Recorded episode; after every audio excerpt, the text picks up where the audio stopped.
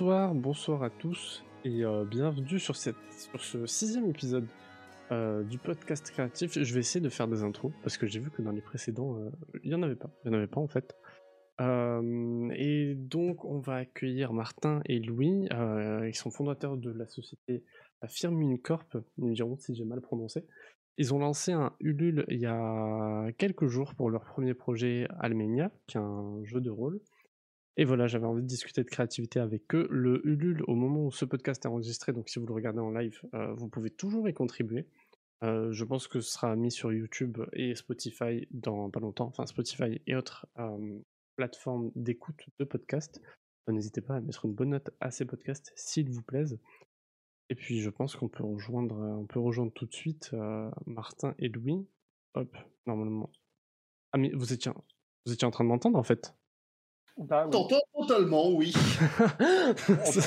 ta voix, ta délicate voix. Ce... Bon, tant mieux. Déjà. Euh, bonjour, bonjour. Bonjour à tous.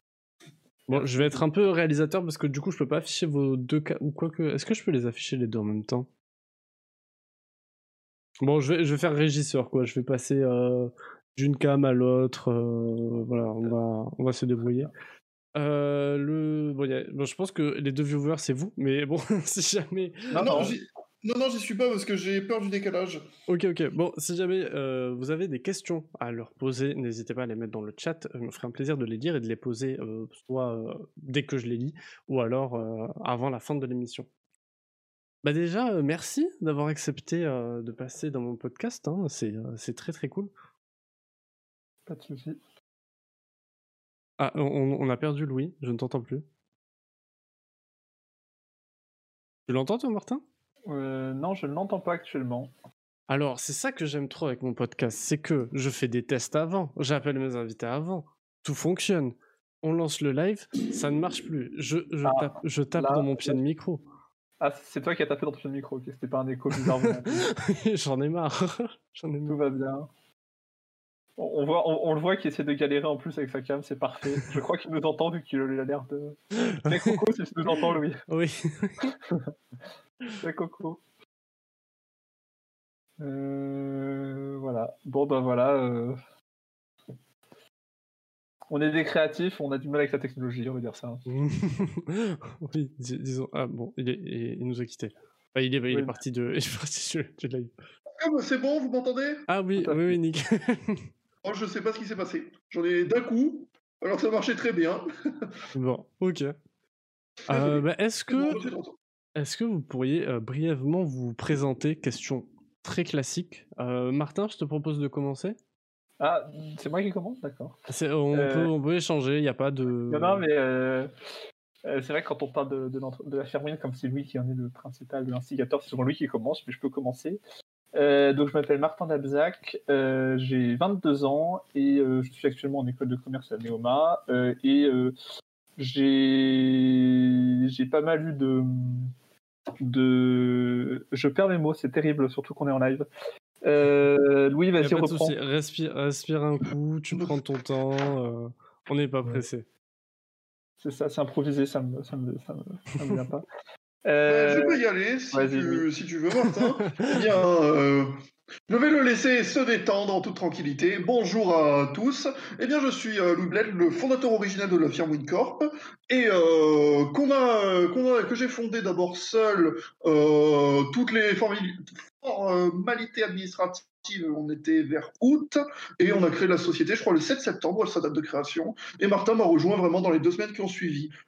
Euh, avant ça, euh, j'ai fait euh, toute ma scolarité au, à la nativité, que Ryan connaît très très bien aussi. Oui, tout à fait. Et du collège, du collège à la prépa. Avant, j'étais dans une petite école, dans une petite école publique dans la dans la banlieue aixoise. Et là, je suis donc comme les deux Gugus qui sont ici avec moi à Néoma pour le moment pour la fin de mes études. voilà, voilà pour la présentation. Plus pour très longtemps. Hein. Et oui, toi, dans quelques semaines, je crois que c'est terminé. Ah oui, oui, oui. Euh, d'ailleurs, comme je l'ai dit, ça faisait très genre, euh, je vais me faire virer. Tu sais, non, non, je, vais être diplômé. j'en ai plus pour ou que, ou que t'as une terrible maladie. Putain, j'en ai plus pour très longtemps. c'est gentil de nous recevoir dans tes derniers instants de vie. Euh, on est très touchés. Bah écoute, présentation. Et, et voilà le, le, projet. Martin, est-ce que tu es plus, plus à même Ouais, ça va, c'est bon, je sais ce que je dois dire. Et je vais encore bugger à, mon texte. c'est l'idée. Euh, oui, euh, bah, du coup, je suis, en, je suis au même niveau que, que Louis en termes de scolarité.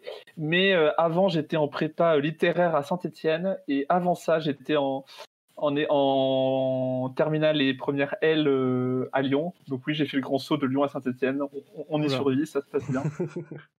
Et, euh, et, voilà pour ce qui est globalement de la scolarité. Et euh, pour partir un peu plus sur, euh, sur des passions, moi, tout ce qui est écriture, c'est quelque chose que j'ai.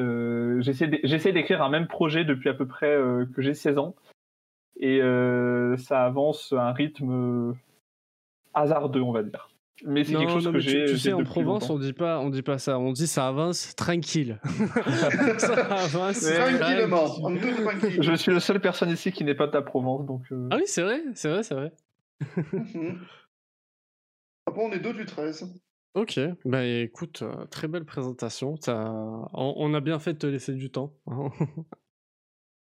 Euh, mmh. alors ah oui, je voulais plusieurs, plusieurs choses. Du coup, je vous l'ai dit juste avant, mais je le dis pour ceux qui nous regardent. c'est une émission que j'ai moins préparée que les autres, mais c'était volontaire, c'est pas de la flemme.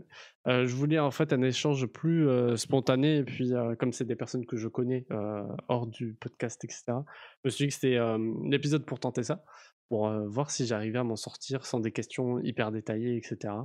Donc voilà, je verrai ce que ça donne. N'hésitez pas à me le dire en commentaire sur YouTube ou par DM Insta. Voilà, vous connaissez, vous savez comment me, contacter. Euh, et la deuxième chose que je voulais dire, c'était comment est-ce que ça va être découpé. En fait, je pense que beaucoup des gens qui me suivent, qui vont voir ce podcast euh, et je sais, voilà, qui vont voir ce podcast, ma phrase était terminée en fait, euh, connaissent pas du tout le jeu de rôle. Donc en fait, il va y avoir une première partie peut-être euh, assez courte, mais bon, on verra si on veut en discuter beaucoup, on en parlera beaucoup, qui va être axée sur le jeu de rôle, qu'est-ce que c'est pour, euh, pour vous, et enfin, je dirais même peut-être pour nous, peut-être que je vais raconter des anecdotes aussi. Et après une deuxième partie, on va plus parler de d'Almenia et de Firmine. Est-ce que ça vous va comme euh, découpage? Tout à fait. Impeccable. Ok, ok, ça marche. Euh, ben, Louis, est-ce que tu pourrais nous dire qu'est-ce que c'est le JDR euh, le JDR, je vais, euh, je vais citer des plus grands que moi dans ce domaine. c'est du théâtre d'improvisation avec des dés.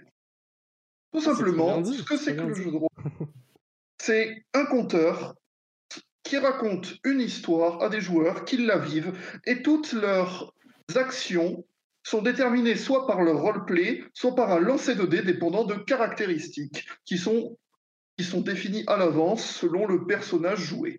Par exemple, un archer sera en général particulièrement performant dans tout ce qui est ben, combat à distance et euh, en général perception, habileté, discrétion, c'est dans l'archétype plutôt ranger, là où un guerrier sera en général beaucoup plus fort en combat au corps à corps, en résistance, en constitution.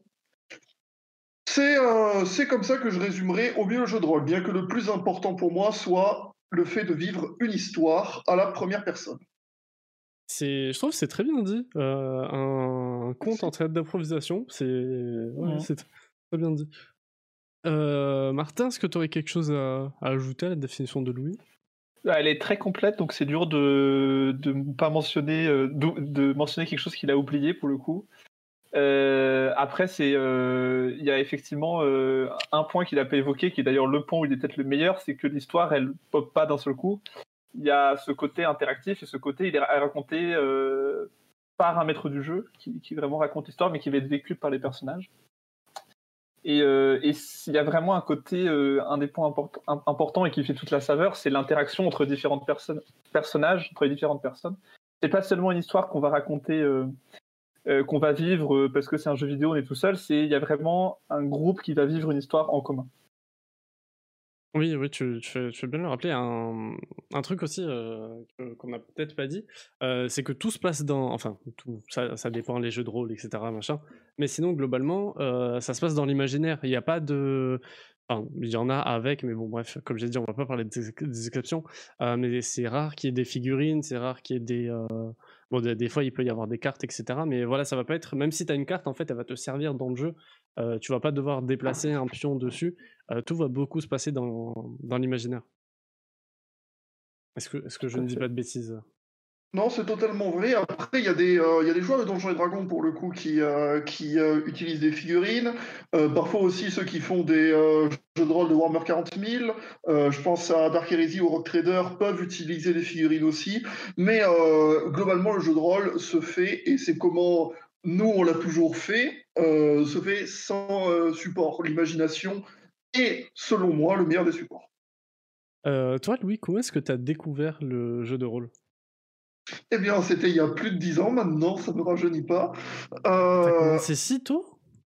Et j'ai commencé en sixième. Ok, ok. C'est euh, en fait c'est le père d'un ami qui a donné à, son fils, donc à mon ami William que je salue d'ailleurs, euh, sans euh, ses livres de base de Advanced Dungeons and Dragons, donc une très très vieille version de Donjons et Dragons et euh, qui d'ailleurs euh, était en anglais, tous ces bouquins. Et donc mon pote les avait tous traduits pour, euh, pour, hein pour, nous faire, pour nous faire vivre les histoires, et ça nous avait vraiment énormément marqué. Attends, quoi Il a traduit des livres complets? Il, il, prenait des notes, il n'avait pas tout traduit l'intégralité du livre, ah, on, était, jeunes encore. Okay, Mais toutes les pages de règles, il nous les avait traduites, parce qu'en sixième, j'ai été une sacrée quiche Lorraine en anglais. et, euh, et, c'est comme ça qu'on avait commencé à jouer. Et ce pote, au final, euh, euh, pendant surtout ses années lycée et, et, sa prépa médecine, il avait moins de temps pour masteriser. Donc, masteriser signifie être le compteur de l'histoire du jeu de rôle. Pour oh là là, t'anticipes mes questions, j'allais te demander, mais Louis, qu'est-ce que ça veut dire masteriser? Et c'est moi qui ai pris le relais. C'est depuis à peu près la troisième que je, que je mène des parties de jeu de rôle. Ok, ben on l'a pas dit d'ailleurs dans notre définition, mais en fait, dans un jeu de rôle, il y a un maître du jeu. Donc euh, oui, c'est celui qui va faire l'action de masteriser, euh, qui va raconter l'histoire, décrire les décors, etc. Et en fait, les joueurs, euh, qui ne sont pas le maître du jeu, vont interagir avec cette histoire, interagir avec les PNJ, les personnages non joueurs, mais aussi les autres joueurs autour de la table. C'est ça. Et toi, Martin, comment est-ce que tu as découvert euh, cette magnifique passion qu'est le jeu de rôle? Il y a un premier contact que j'ai eu euh, avec le jeu de rôle quand je devais avoir, euh, quand j'avais à peu près l'âge de Louis, avec un, jeu de rôle qui s'appelait HeroQuest. C'était une seule partie que. Attends, attends, attends, pardon. T'as joué à HeroQuest? J'ai joué à HeroQuest un dimanche, un, samedi soir chez des chez des amis de mes parents avec leurs enfants. Euh, il, y avait, il manquait les figurines, il manquait tout, etc. mais, c'était, j'ai joué l'elfe, j'étais trop content, j'avais un combo de feu qui était trop bien. Et, et, et après, j'ai pas eu de contact avec le jeu de rôle pendant bah, les beaucoup d'années qui ont suivi, jusqu'à arriver à Neoma, à Reims, et de rencontrer Louis. Et euh, bah, j'ai entendu parler de. Et euh, via la rencontre avec Louis, bah, je me suis remis à faire du jeu de rôle, et depuis, bah, ça fait à peu près trois ans avec Louis qu'on fait à peu près une partie par semaine. Donc euh, ça fait beaucoup de temps, à peu près à raison de 6-7 heures par, que, que j'explique un peu pourquoi j'étais si euh, étonné de HeroQuest. En fait, c'est un jeu des années 80 ou 90, je sais pas, j'ai peur de dire une bêtise. Je, je sais pas. Je, crois qu'il date, date, des années 80. Et euh, c'est vraiment un, Enfin, c'est un pilier dans le jeu de rôle et le, et le jeu de plateau. Enfin, c'est vraiment une licence, une licence mythique euh, qui n'a pas été rééditée. Je crois, je crois que j'ai vu passer un Kickstarter ou un truc comme ça pour une réédition, mais enfin rien de sûr. Euh, ouais, à, vérifier, à vérifier ce que je dis, je, je, suis pas sûr du tout. Mais voilà, c'est parce que c'est vraiment un monument, c'est un truc. Euh, bon, je suppose que les règles ont vieilli, etc. Mais j'aimerais trop, j'aimerais trop tester le jeu. Et, ce, qui est bizarre, c'est que pendant, bah, je savais pas que ça s'appelait du jeu de rôle. Et c'est que quelques années, enfin c'est un an, il y a, peut-être un an, je me suis dit, mais en fait, j'avais déjà fait des jeux de rôle. voilà. ouais, je, ne savais pas ce que à quoi j'avais goûté à l'époque, mais c'était un premier contact. Euh, moi, ça, a été l'inverse. On s'est vraiment dit, en fait, avec des potes, genre. Euh, bah déjà, en, fait, on avait une vision où euh, un pote à moi m'a dit Ouais, mais genre, ce genre de jeu, c'est trop bien, mais il en faut un qui soit déterminé, qui lise l'intégralité du livret de règles et tout. Et genre, ouais, ça demande trop de temps, j'ai trop la flemme, machin moi, je me suis dit, bah, vas-y, viens, on essaye et tout. Et euh, donc, du coup, lui, il avait trop, trop la flemme. En fait, lui, il avait acheté un livret d'initiation, c'est moi qui l'avais lu. Et du coup, c'est, on avait fait nos premières parties et tout. Et, Et euh, hmm. je, vois un message dans, dans le chat. Euh, non, on peut pas ban contre des points de chaîne. Euh, j'ai mis ça, mais je, je vais l'enlever. Je vais l'enlever. Donc vous qui écoutez ça ou qui regardez sur YouTube, vous ne savez pas de quoi je parle, mais je parle à mon chat en live sur Twitch. non, non. du coup, vous ne pouvez pas utiliser vos points de chaîne pour pour ban. Il faut que je j'enlève ce truc. Voilà. Alors, quelle était ma question suivante? Euh, bah, Martin, euh, il y a ta cam, je vais rester, euh, je vais rester sur toi et te poser la question suivante. Qu'est-ce qui te plaît dans le jeu de rôle? Moi, ce qui me plaît dans le jeu de rôle, c'est la partie. alors, c'est la partie histoire en fait. C'est le fait de vivre des histoires, de prendre des personnages et de leur faire vivre des histoires. C'est le drama entre guillemets. c'est de pouvoir incarner un personnage et de se glisser dans sa peau au point que les émotions qu'on va ressentir, que, que, devrait ressentir ce personnage s'il était réel, c'est moi qui vais les ressentir. Et c'est vraiment la partie entre guillemets euh, personnage de, du jeu de rôle qui me plaît le plus. D'accord. D'accord, donc euh, dis-moi si je me trompe, j'ai l'impression que tu préfères euh, jouer un personnage que être maître du jeu tout à fait, et ça se ressent bien dans le nombre de parties que j'ai où j'ai été maître du jeu, qui se compte au nombre de 0 ou 1 à peu près. Peut-être une fois, j'ai pas fait exprès. 30 euh. minutes une fois pour l'anniversaire de Louis. et, euh, et toi, Louis, qu'est-ce qui te plaît dans le jeu de rôle? Ben, Je vais euh, séparer la question en deux parties parce que c'est pas, euh, pas tu veux faire thèse, antithèse, synthèse, tu fais ce que tu veux, vous êtes chez vous. D'accord, euh, j'en ai pour deux heures, prenez des notes. euh, bah parce que j'ai vraiment, euh, je dirais, plus de 300 parties à mon actif, 150 en tant que joueur, 150 en tant qu'MJ, et c'est vraiment deux plaisirs qui sont totalement différents. Ok. Euh, en, en KMJ, ce qui me plaît, c'est de, c'est euh, toute la construction narrative de l'histoire et de comment euh, je vais emmener mes, je vais, quels moyens je vais employer, pour emmener mes joueurs dans la direction où je veux les emmener? Par exemple, je vais penser à la campagne d'Almenia, où en fait, il y avait une, euh, une première quête principale qui cachait quelque chose, qui cachait la vraie quête principale. Et je devais, à chaque, euh, dans chacun de mes scénarios, donner des indices pour les deux, pour les trois, en fait, les trois axes narratifs, tout en faisant en sorte qu'ils euh, que ce soit difficile pour eux de deviner quel était le véritable objectif de la campagne. Et c'est toutes les astuces comme ça, j'emploie pas mal d'astuces de langage, par moi d'indices cachés, des trucs euh, qui, ont, qui peuvent être lus à double, qui peuvent être entendus à double sens. Et ça, c'est ce qui me plaît vraiment beaucoup en tant que MJ. C'est vraiment de construire mes histoires et comment je vais influ comment je fais influencer mes joueurs tout en leur laissant une liberté totale. Et en tant que joueur, ce que j'adore. Une petite parenthèse, MJ pour mettre du jeu. Oui. Vas-y, vas-y, continue, je t'en prie. Euh, euh, juste, je veux aussi dire, parce que j'emploie pas mal d'acronymes, euh, MJ pour mettre du jeu, RP pour roleplay, et lore, c'est tout ce qui est le passé du personnage, son background, etc. Et ce que j'aime donc dès que je suis joueur, c'est tout simplement incarner un personnage. J'adore incarner un personnage, le vivre en ultra roleplay, vraiment où je fais des lores vraiment à rallonge pour vraiment détailler exactement tous les aspects de mon personnage et de vraiment le jouer en mettant Louis Bled de côté, vraiment de côté, pour vraiment jouer le personnage. Et euh, ce que j'adore, par exemple, c'est euh, faire des erreurs où je sais que je fais une erreur en tant que joueur, mais je sais que mon personnage, par rapport à son caractère, ferait cette erreur. Et c'est tous les petits éléments comme ça, plus après faire vivre euh, mon personnage entre les aventures, euh, comment il se divertit, qu'est-ce qu'il fait de sa vie, etc. C'est tous ces éléments-là, moi, que j'apprécie beaucoup en tant que joueur. Ouais, c'est un, un, truc que j'ai pas mal vu. Moi, j'ai, euh, moi, contrairement à vous, je, enfin, attends, pardon, contrairement à Martin, je préfère plus le côté maître du jeu. J'aime, enfin, j'aime bien jouer, mais je prends, je prends beaucoup plus, beaucoup plus mon pied en, en, tant que maître du jeu. Et où est-ce que j'allais avec ça? Je ne sais plus.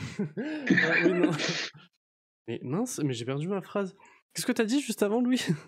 Ah oui, oui, tu, parlais, tu parlais du truc de, jouer un personnage, etc. moi, ça, ça m'est arrivé de voir des joueurs, genre.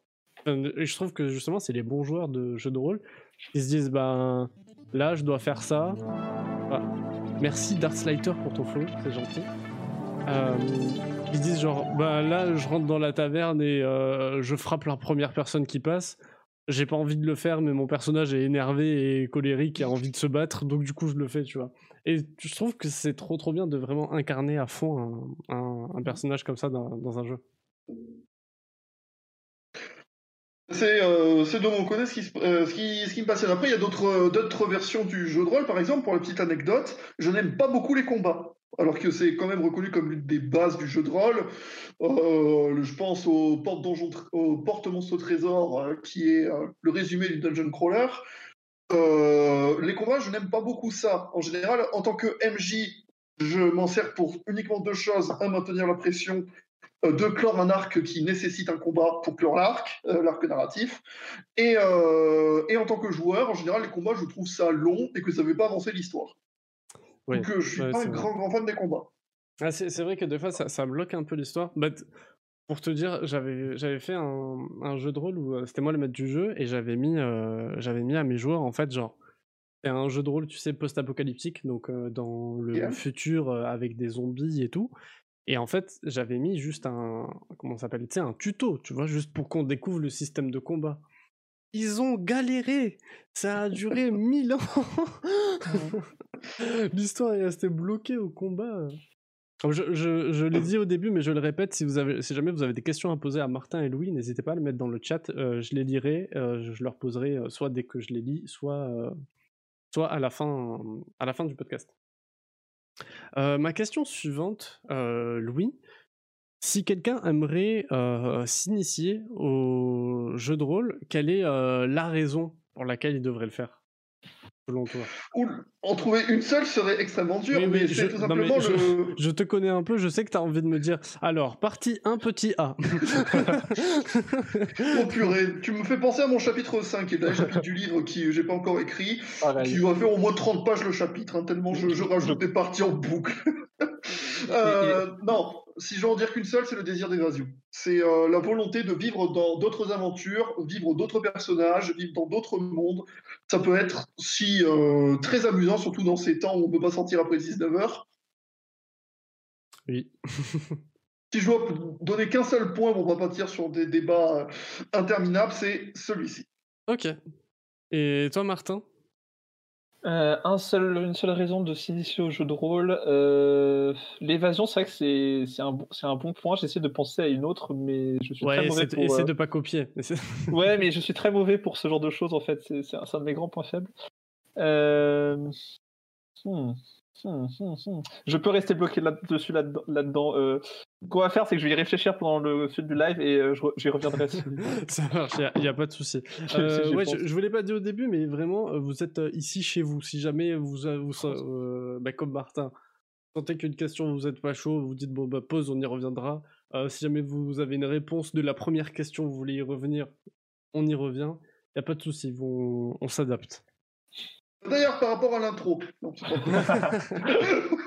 Sur ma présentation, j'ai oublié. Euh, du coup, on a fini sur la partie. Euh, attends, mais ça fait une demi-heure qu'on est en live? Ok, ok, d'accord. J'ai euh, pas vu 25 minutes peut-être. Ah oui, oui, oui, plus mon intro, c'est vrai. du coup, on a fini la partie sur notre relation au jeu de rôle et bah, du coup, on va attaquer plus sur Almenia et Firmwin. Bah, déjà, qu'est-ce que veut dire Firmwin? Ah, là, c'est moi qui vais répondre. Euh, Firmwin, eh bien, c'est tout simplement le nom du premier univers fantastique que j'ai créé. Pourquoi il s'appelle comme ça Je n'en ai aucune idée. Mais je l'avais appelé comme ça, j'étais au collège quand je l'avais créé. Et, euh, et, à un moment, on avait eu euh, un, un, soir, entre la, dans, on était entre la troisième et la seconde, euh, où, on parlait justement de ce qu'on voulait faire plus tard, et moi je voulais déjà faire mon entreprise de jeu de rôle, et j'avais dit justement, j'avais dit, ah ben, si je crée euh, mon entreprise de jeu de rôle, je l'appellerai comme ça, euh, le Firmwin Corp, au nom du premier univers qu'on a créé pour, ben, que j'ai créé, Firmwin. Et, et pour l'anecdote, Corp, c'est une référence à Salut les geeks. Comment ça? Bah, Corp, c'est genre juste le diminutif de Corporation, non?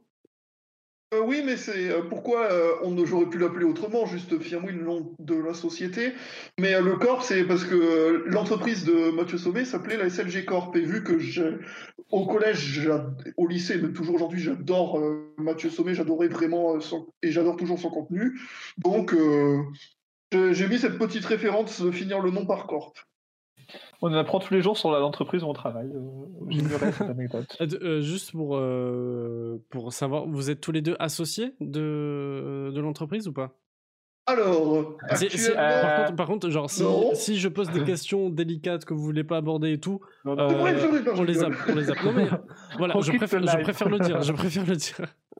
On n'a rien à cacher. Euh, non, c'est juste en fait pour une raison euh, parfaitement administrative que si euh, je faisais rentrer Martin au capital, il fallait que je change tous les papiers que j'avais donnés à Ulule.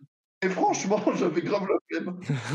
et euh, et, euh, et euh, c'est prévu. Hein. On en fait, dès la fin, dès la fin du crowdfunding, on a déjà discuté de l'entrée de Martin au capital. On sait combien il va mettre, comment il va le mettre. Je me suis renseigné sur les procédures légales pour le faire. Mais actuellement, pour répondre exactement à la question, non. C'est l'entreprise m'appartient à 95% et 5% ma sœur. D'accord. Ok, ok.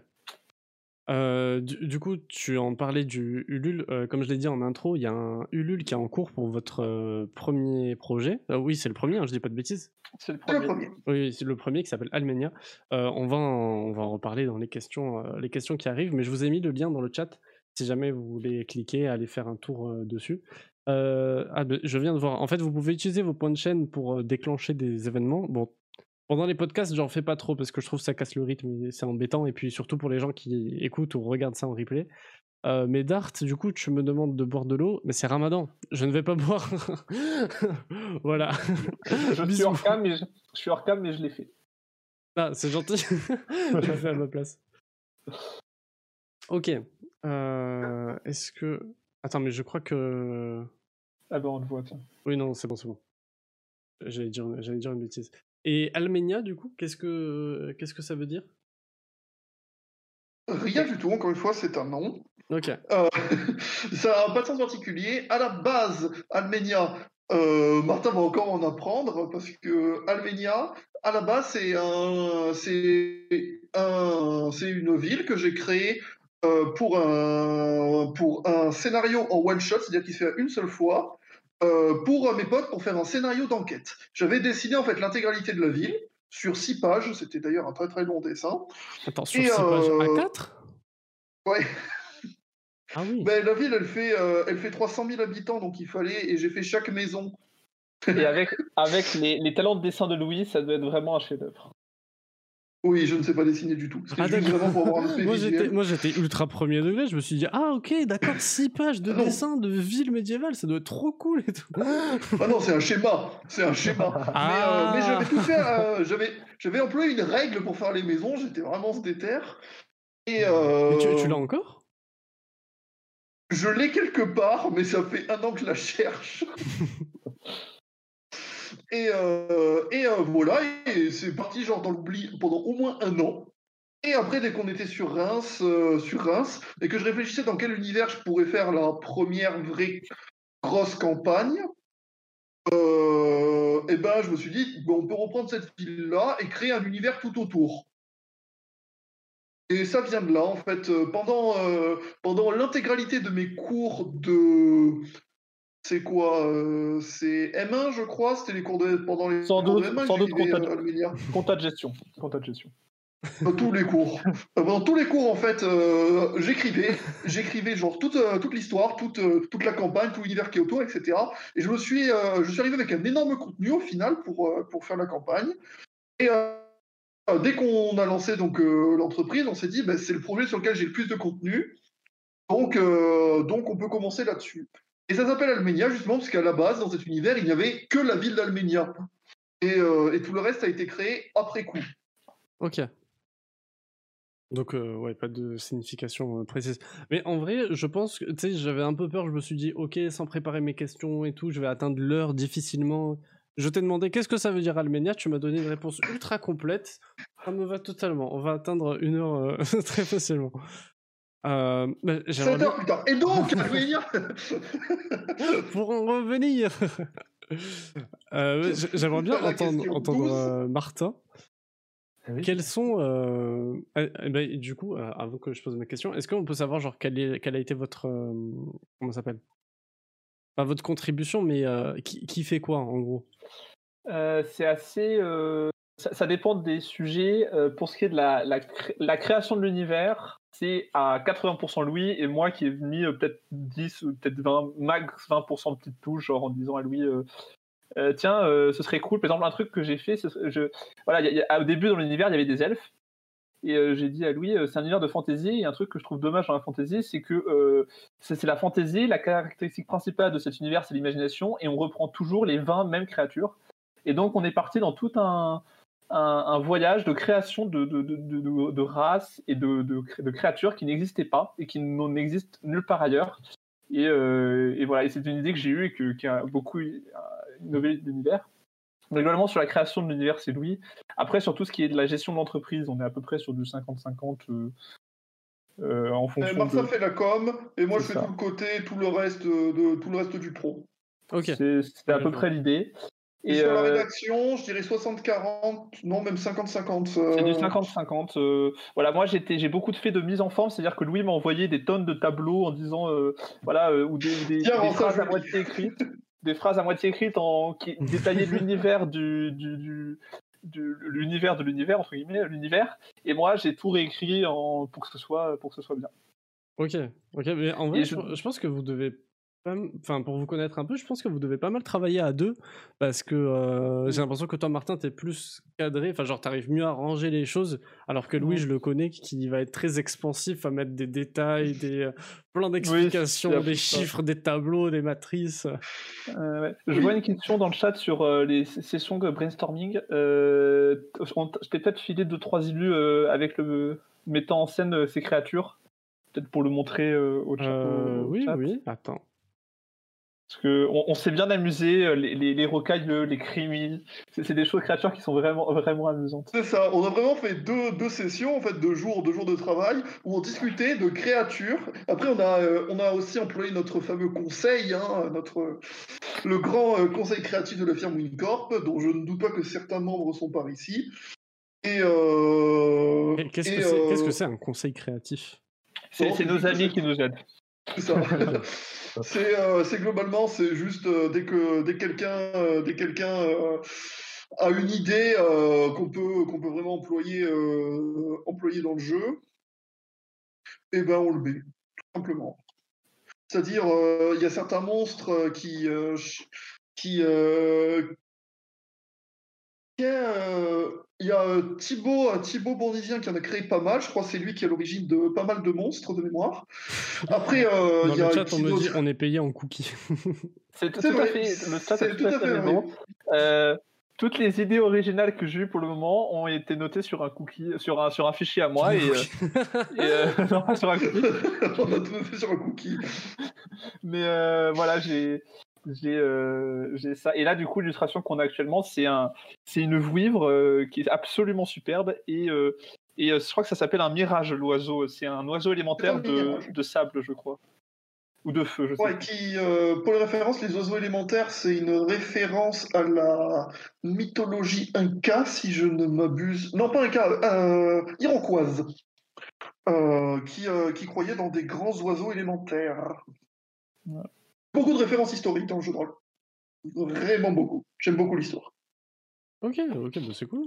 Euh, voilà. Et, euh, euh, par rapport à ta question, avais la question de qui fait quoi, on y a répondu. Tu avais une autre question avant, je me rappelle. Oui, enfin, qui, a, qui l'arrivée. quelles sont, toi, Martin, tes inspirations? Moi, mes inspirations pour écrire. Alors, en fait, bah, comme j'ai en fait, j'ai repris l'univers, un univers qui existait déjà, qui était celui de Louis. Donc en fait, euh, pour écrire euh, sur l'univers, pour inventer des, choses, c'était vraiment euh, bah, les inspirations de Louis. Et un des grands points communs de cet univers, c'est l'adaptation dans un univers de fantasy de choses qui existent déjà. Par exemple, je me suis inspiré de pour un, détail dans une ville, un détail géographique. Je me suis dit tiens, si on créait un, truc qui ressemble au Palais des Plantes à Paris, mais dans un univers de fantasy, quoi. C'est pour donner un exemple. Euh, sinon, euh, voilà, vraiment en termes d'inspiration, euh, de, de qu'est-ce qui existe déjà qui m'inspire, c'est ça. Sinon, quand j'ai manque d'inspiration, il y, a il y a deux trois musiques clés qui sont des musiques qui m'inspirent et que j'écoute avant, et puis après, je pars tout seul sur trois heures d'écriture. Ah ouais, les, musiques peuvent t'aider à t'inspirer? Ouais, Euh, il y en a celle qui marche le plus. Je vais, je vais envoyer le lien dans le chat. C'est, euh, elle s'appelle euh, Cassandra. Non, non, non, le, le, mets pas, le mets pas parce, ah, que ouais, en fait, il ah, que les modérateurs qui peuvent envoyer des liens dans le chat. Sinon, bon bah, je, te l'envoie comme. je suppose que tu es modérateur de, ta, de, ta, propre. Moi, je, bon, t'as bien fait de le dire avant parce que ça m'est arrivé une fois de pendant un podcast, quelqu'un qui a mis un genre en plus, c'était un pote de l'invité euh, qui a mis un ah. lien dans le chat et il s'est fait ban 10 minutes. Euh. Donc, oui. Je t'ai envoyé euh, cette musique, quand je l'écoute, celle-là, je, pars, je pars direct très très loin de, cet univers et donc pour écrire, c'est vachement pratique. Ok, ok. Moi, moi aussi, j'ai des, des musiques qui vont. Je dirais pas qui vont m'inspirer, mais tu sais, qui vont me mettre dans le. Dans le. J'allais dire le mindset. Non, mais je déteste utiliser des anglicismes alors que les mots, les mots en France existent, tu vois dans le, dans le bon état d'esprit pour, pour écrire. dans, le, bon état d'esprit pour, euh, pour être productif. Mais euh, je t'avoue que je sais pas, comment dire, je dirais pas que ce, elles sont ma source d'inspiration, tu vois. C'est intéressant ce que tu dis. Mm. Et toi, Louis, du coup, euh... attends, je, je, reviens vers toi juste après. Il me vient une question pour Martin, sinon je vais la perdre. Ah. Est-ce que ça n'a pas été difficile euh, de créer sur un, un univers où tu n'étais pas là à l'origine? Eh ben, étonnamment, euh, ça a été beaucoup plus simple parce que le fait d'avoir déjà une base a permis d'enlever tout syndrome de la page blanche. Je savais déjà ce que je devais écrire et je savais déjà ce que je devais modifier et, ajuster, comment je devais l'écrire. Et en fait, en fait, toute la partie, euh, j'allais dire entre guillemets créative, mais c'est pas le bon mot, mais euh, toute la partie d'imagination, elle était en partie déjà faite. Et quand on imaginait, quand on imaginait, c'était toujours avec lui. On était deux, donc euh, dès qu'il y en avait un qui n'avait pas d'idée, il y avait l'autre qui pouvait reprendre, euh, reprendre des idées. Donc en fait, c'était plus simple parce que bah, je savais d'où je partais, donc je savais où je pouvais aller beaucoup plus, beaucoup plus facilement. D'accord. Tu, penses que ça aurait été compliqué de, pour, toi personnellement de partir de zéro? Bah, pour le coup, euh, de partir de zéro, j'ai déjà fait sur mon projet de livre. Et euh, bah, le, point sur lequel euh, mon, mon, livre, mon projet de livre pêche le plus, c'est l'univers qui est pas assez complet pour euh, le type de livre que j'écris. Quoi. Donc, écrire de zéro, imaginer de zéro, c'est vraiment la partie la plus difficile de d'écrire de la fantaisie pour moi. D'accord. Le pire étant d'imaginer des noms. Ça, j'ai vraiment du. Ah ouais? Ouais, c'est. Moi, je t'avoue les du coup, parce que je suis écrivain aussi. Je me fais, de je me fais la promo pendant votre podcast, c'est honteux. Son, son, livre est bien. Allez, merci, merci, c'est trop gentil. Euh, mais par contre, les noms, tu vois, c'est pas un truc sur lequel je galère. Je vais un peu galérer, par exemple, sur, euh, je sais pas, l'aspect physique, sur euh, ses caractères, ses mmh caractéristiques, son, son comportement et tout, pour qu'il soit assez différent des autres, mais qu'il soit pas cliché non plus. C'est un truc sur lequel je vais avoir du mal. Mais par contre, en fait, dès que j'ai tout ça, son nom, il me vient mais comme une évidence, tu vois, comme si c'était une personne que j'avais toujours connue. Mm. je suis d'accord avec Ryan pour le coup. T'as de la chance. Moi, euh, moi parfois, je dois, je dois écrire toutes les lettres de l'alphabet sur un papier et, et, et, prendre avec, et, prendre avec mon doigt, je fais alors euh, B, E, je, je, fais des tests comme ça. Et, bah, et je peux passer une heure sur un nom. Euh, ça, ça, attends, mais je te, je, te, je te, disais une bêtise. En fait, ça m'arrive pour les noms de personnages, mais en revanche, les noms de lieux, euh, là oui, je fais un peu comme toi. Je prends des syllabes, des sonorités, des trucs. Je fais des patchwork, je fais des recettes, je touille et je vois ce que ça donne. Tu vois. Je pense que tous les auteurs de fantasy font exactement comme ça pour les noms de lieux. Parce qu'effectivement, faire un truc qui s'appelle, euh, voilà, prendre deux noms qui existent déjà et les mettre, les mettre ensemble comme Hurlevent ou ce genre de choses, bon, c'est sympa, mais ça a déjà été, été trop fait, quoi. Mm. Oui, mais enfin, oui, oui, je, vois ce que tu veux dire. Je vois ce que tu veux dire. Euh, et Louis, du coup, la question initiale, quelles sont tes inspirations pour euh, le monde d'Alménia Top 1, l'histoire. Top 2, je dirais. Euh... L'histoire, l'histoire, l'histoire avec un grand H, comme on dit. L'histoire avec un grand H. C'est-à-dire, il y a beaucoup de nations de, où, où j'imagine comment c'est. Je prends avec plusieurs empires qui ont réellement existé, que je mets en un, et que je mets dans des contextes différents. Euh, par exemple, l'un des, euh, l'une des, euh, des l'une des, même la nation la plus puissante d'Alménia, qui est l'empire du Dolès, c'est un mélange, je dirais, de si les Mamelouks, les Berbères avaient fait ensemble un empire à un moment où ils auraient pu prendre l'ascendant sur le reste du monde. Ok. Il y a Il y a pas mal, je pense, dans l'Empire. Après, il y, a, plein de trucs qui, me viennent. Euh, où là, c'est plus, c'est plus des références à l'Empire malien. tout ce qui se passe dans l'est du Lendoline, j'emploie des noms propres. Lendoline, c'est un continent d'Alménia. C'est la vision en fait de l'Orient qu'avait l'Occident avant les invasions barbares. Euh, euh, l'ouest du Lendoline, ça ressemble, son système de gestion ressemble d'une certaine manière à l'Empire romain, mais dans un contexte plus médiéval que attends, attends, oui, on va se recadrer un peu. Des sources d'inspiration, du coup, il y a l'histoire. Et après, il y a l'histoire. Après, si tu veux, tu pourras rentrer plus en détail, mais euh, je sentais que tu allais te perdre dans. Euh, C'est vrai. Ah, mais il était parti pour faire l'ensemble de l'histoire de Ah, j'allais faire toutes les, toutes les pays, mais bien qu'il y en a certains où j'aurais bloqué, parce que le Dertan, là, c'est pas. Faudrait, je me suis pas inspiré d'un pays en particulier. Et euh, ma deuxième source d'inspiration, je dirais. Euh, beaucoup de, euh, beaucoup de parties de jeux de rôle que j'ai vécues en tant que joueur, que ce soit euh, soit en tant que joueur, soit en tant que viewer. Euh, je regarde énormément aussi de séries de jeux de rôle. Je pense à Game of Roll, je pense à Tales of Pi, je pense à Aventure. les Alliés de Cthulhu aussi, que j'ai regardé bon, dans un univers totalement différent. et tout ça, ça m'a pas mal inspiré. Euh, pas mal aussi de classiques de la fantasy, bien que je pense que les classiques de la fantasy m'inspiraient beaucoup dans mes premiers univers, mais moins dans les plus récents. C'est-à-dire, dans l'univers de Firewing, justement, il était très inspiré d'un Game of Thrones slash Seigneur des Anneaux. Je pense qu'à Almenia, beaucoup moins. Euh, tout comme Martin, je vais être aussi d'accord sur, le fait de la... sur le fait que la musique m'inspire pas mal. Euh, mais ça me met euh, plus dans l'état d'esprit. Je pense que c'est plus que ça me met dans le bon état d'esprit pour créer que ça m'inspire directement. D'accord. Et, euh, tu, parlais de l'histoire. Est-ce que ça te demande du, du temps au niveau de. Comment dire en, en travail de recherche? Est-ce que ça te demande beaucoup de temps? Euh, ben, euh, pas énormément parce que soit je me base sur des choses que je connais déjà et euh, les rares fois où, je me base sur des choses que je maîtrise moins, je vais juste chercher des informations de base parce qu'après il faut que je les retravaille dans mon univers et que je les insère dans mon univers. Et donc on s'éloigne pas mal en fait de l'histoire réelle. Très vite, c'est vraiment pour les bases culturelles que je des, des différentes nations que je m'inspire beaucoup de beaucoup de l'histoire. Oui, tu prends les, les, grands axes, quoi. Tu vas pas prendre euh, l'anecdote de Napoléon quand il avait 8 ans. Euh. exactement. Et vraiment plus de la culture, c'est-à-dire je me base euh, pas du tout sur les faits historiques, par contre, je me base vraiment sur les différentes cultures. Ok, ok, je vois. Bah, du coup, là, je pense que tu vas pouvoir un peu plus te sentir libre. Est-ce que tu peux nous raconter rapidement je précise rapidement, un peu, un peu ah. succinctement, euh, l'histoire d'Almenia. Euh, qu'est-ce qui se passe euh, À partir de quelle époque Ah, c'est compliqué, c'est compliqué. Disons que j'ai 8 millions d'histoires si tu veux, donc dis-moi où je commence. Louis, commence au début de l'âge des aventuriers. Oui, je vais commencer au début de l'âge des aventuriers. Ah, je, vraiment, je me suis dit, celle-là, c'est la question facile. Celle-là, c'est la question cadeau.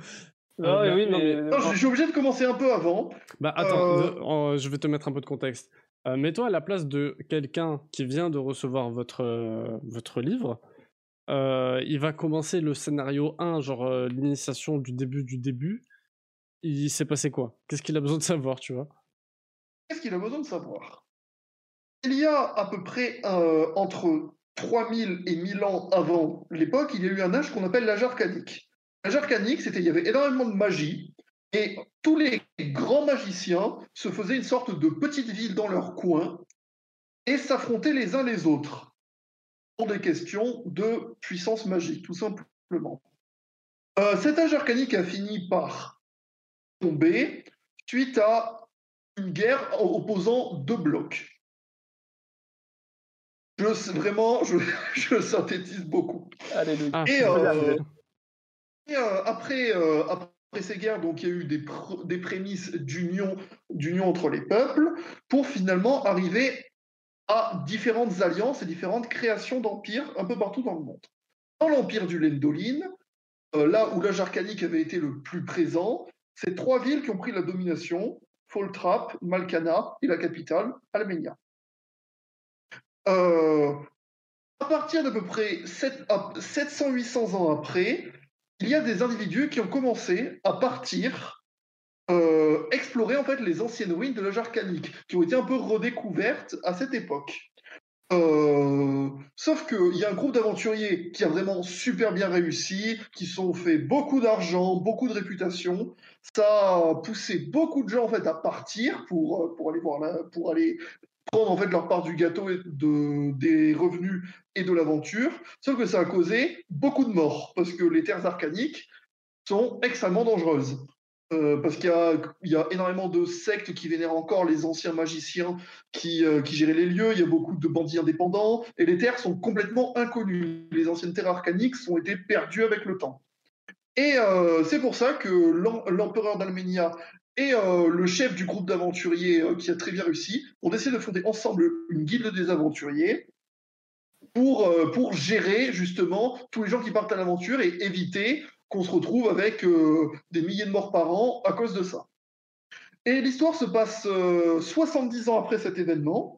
Il y a euh, à peu près une génération d'aventuriers tous les 15, 20 ans, ça dépend. C'est censé être fixe, mais au final, c'est jamais fixe.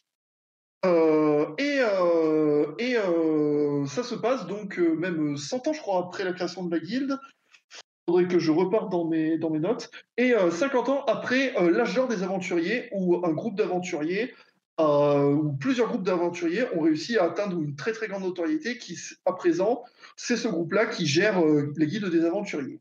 Et donc là, les joueurs du jeu vont incarner la nouvelle génération d'aventuriers qui arrive. Ok. Ok. Et bravo Louis pour ton effort de, de résumé. oui, Moi qui connais un peu l'univers, c'est vrai. J'ai très très mal. J'ai beaucoup de choses que j'ai envie de dire. oui, allez, allez Louis. Euh, mieux que toi et hurle un peu. je, je, sais que pour le, le chat, ça a pu vous paraître long, mais bon, je connais pas tout l'univers, mais connaissant Louis, je sais qu'il a grave raccourci euh, ce qu'il voulait dire. Ouais. Mais euh, Attends, j'ai sauté, sauté deux âges. Hein. Euh, ouais, enfin, je, sais que vous allez faire des, vidéos liées à votre euh, à votre univers, mais enfin, si, je peux te donner un conseil, parce que du coup, c'est un comment s'appelle, un exercice que j'ai dû faire moi pour mon livre. Euh, faut réussir. Bon, je trouve que tu l'as assez bien fait là, donc euh, garde cette présentation en tête. Mais euh, ouais, des fois, genre, faut réussir à, à, à dire, genre, tu sais, qu'on me dit, ouais, ton livre, de quoi ça parle? Alors, assis-toi 5 minutes. tu sais, genre, faut juste dire, bah, il y a machin et machine, euh, voilà, elles font ça, et puis pouf, voilà, l'histoire est con. Surtout, dans un livre de jeu de rôle, il euh, n'y a pas trois personnages principaux. Toi, dans ton livre, par exemple, tu as, deux personnages principaux. Oui. Euh, dans un livre de jeu de rôle, les personnages principaux, c'est ceux qui gèrent l'univers, donc tu en as peut-être une bonne 20, 30. Oui. Donc tout de suite, si on doit dire, si on doit parler de chacun, c'est tout de suite très compliqué. Oui, tout, de suite, c'est effectivement c'est un peu plus euh, un peu plus difficile. Euh, ben, on en parlait au début. Vous, vous, avez lancé une campagne de financement participatif qui est, qui est toujours en cours. Euh, comment est-ce que vous l'avez préparée? Comment est-ce qu'on l'a préparé On a reçu beaucoup de conseils. Alors déjà, on est à l'incubateur de, de Neoma, donc ils nous ont donné beaucoup de conseils pour, pour l'aider, pour voilà, pour, euh, pour à quel moment il fallait le faire, à quel moment euh, il fallait lancer tel truc, etc. Euh, après, sur la campagne, je suis en train de chercher ce que j'ai à dire, donc je vais laisser Louis continuer parce qu'il a le temps de réfléchir. Tout à fait, bien que c'est plus ah là, il se, qui a géré. Il se donne, il se, merde, comment on dit, il se passe le relais, c'est beau. ça. Ça fait des passes décisives. On est une équipe. c'est ça. Et, euh, et euh, c'est, euh, pour toute la partie en fait préparation de la campagne, c'est plus Martin que moi pour le coup. Ok. Parce que Martin, c'est lui qui s'occupe de toute la partie com, et donc la campagne, c'est beaucoup de com. Oui. Tout le, tous les textes de base, c'est Martin qui les a écrits. après, j'ai beaucoup relu derrière. J'ai aussi, j'ai aussi ma mère qui m'aide pas mal à la relecture. Euh, vu qu'elle sur, euh, attends, sur, le, sur le contenu du jeu de rôle ou sur euh, la campagne Non, pas sur le. Sur, vraiment sur la présentation de la campagne. D'accord. Ok, ok. Et. Et, et, tous, les, tous les visuels de communication, c'est Martin qui s'en est chargé. Et, et on s'y est pris pas mal, pas mal en amont. Mm. Donc notre, en fait, notre, notre, on s'y est pris à fond. À fond, on s'y est mis un mois avant en fait, et on avait fini une semaine avant de, tout mettre, jours de tout mettre en place. De jours avant. Voilà, c'est ça. Euh... Ouais, c'est l'idée. Ok. Et est-ce que vous. Bon, je suppose que non, mais est-ce que vous vous attendiez à, à, réussir, euh, à réussir la campagne en moins de 24 heures? Pas en moins de 24 heures. Moins de 24 heures, non. Ok. Non, euh, après, il y a beaucoup de gens qui nous ont vraiment, vraiment beaucoup aidés. Euh, j'ai euh, j'ai beaucoup, beaucoup d'amis qui s'y sont vraiment beaucoup investis et je leur remercie encore une fois du fond du cœur. Ils ont vraiment été à fond. La famille aussi qui a, qui a beaucoup aidé. Et, et, et, pas mal de gens qui, qui, nous ont, qui nous ont suivis suite à nos campagnes de com avant, qui nous ont, qui nous ont, qui nous ont fait confiance dans le projet. Donc on est super content que ça, que ça ait marché aussi vite en fait.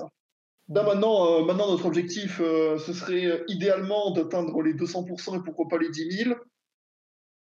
Ça nous, ça nous permettrait tout simplement d'ajouter, d'ajouter pas mal de contenu et, et, et d'avoir une grosse base de trésorerie pour le prochain. Ça, petit point argent, on ne se paye pas du tout. Ah ouais? Ok. non, non, non, on fait là, on, vraiment, on, tout l'argent qu'on gagne, on le réinvestit dans les projets d'après.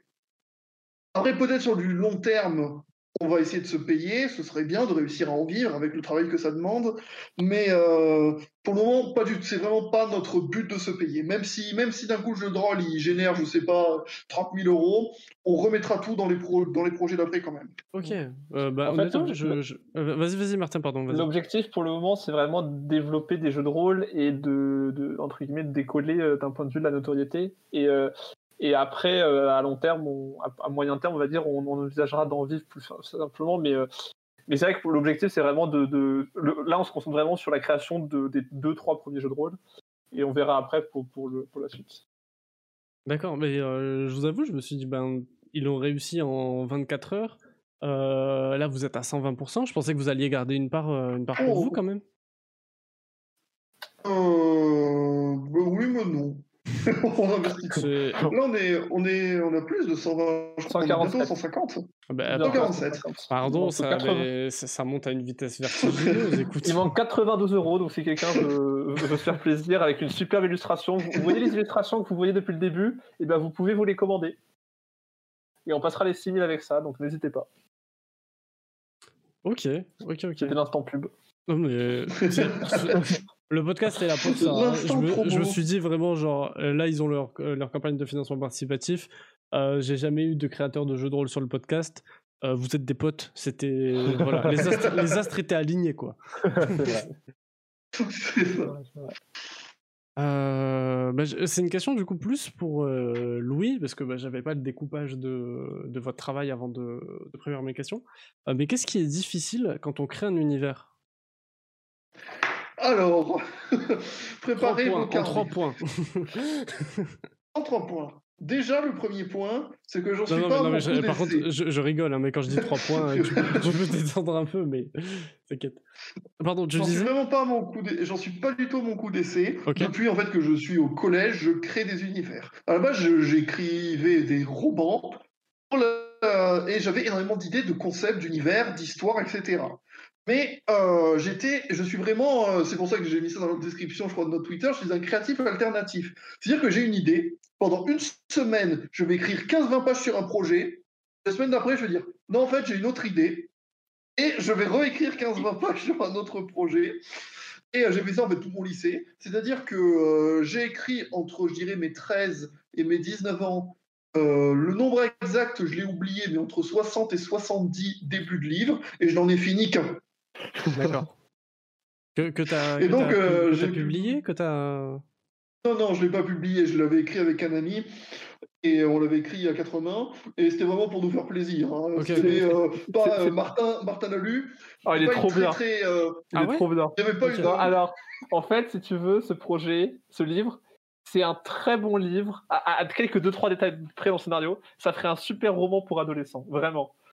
Euh, ah ouais, ok. Il y a du drama, il y a des personnages qui sont bien écrits. On sent que c'est écrit par un adolescent.